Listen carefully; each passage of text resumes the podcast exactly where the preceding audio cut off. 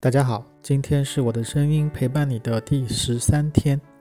以下观点只代表手头拮据的我，有钱的主直接买贵的就行，贵的就是好的。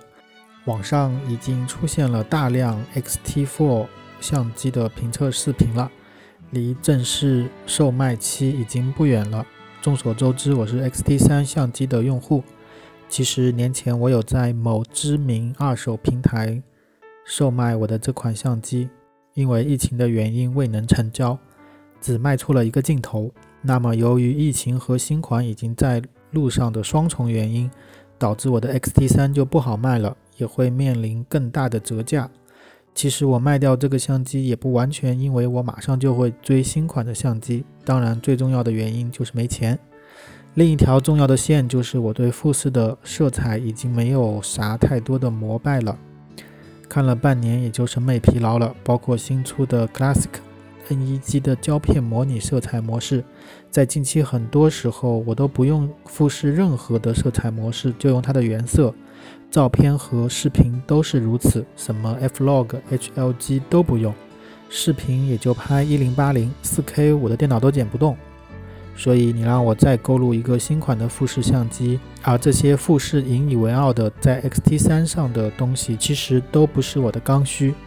再来谈谈新款相机的一些新功能，翻转屏。现在大火的 Vlog 拍摄方式，就是用相机怼自己的脸拍，这样屏幕翻过来，你就可以看到自己的影像了，非常适合单兵作战。但对于我来说，我更愿意放在三脚架上这么拍。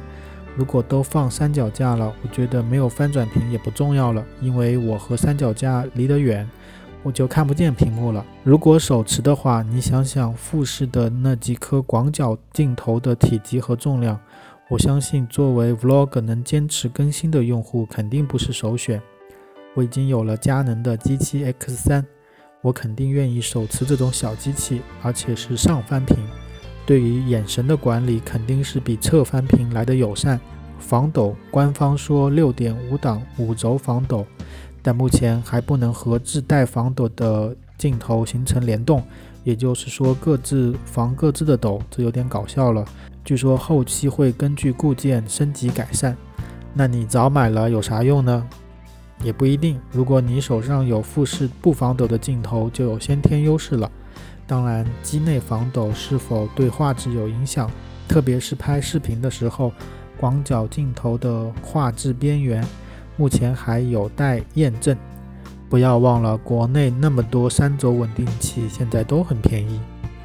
两百四十帧的升格可能会口水个一两个月吧，之后也就那样。对于我来说，我很少拍升格，我不是升格怪。目前一百或者一百二十帧也够用了。说不定 X-T3 通过将来的固件升级，也能达到这个标准呢？谁又能知道呢？电池容量增大了一倍，减少了频繁更换电池的困扰。但是对于我来说，我更关心的是国产兼容电池有没有出来，以及价格如何。好了，总结一下：如果手持 X-T3 的用户，不要轻易低价卖掉你的相机，等 X-T4 上市了一段时间以后再决定。如果有想新购的，请别忘了全画幅相机的价格也就一万多，底大一级压死人啊！富士还有镜头群老化的问题，新科技的镜头并不多，毕竟镜头上的钱比机身还要贵得多。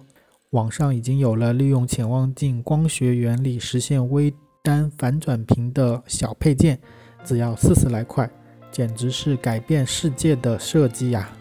好了，今天就唠叨到这里，我们下次再见。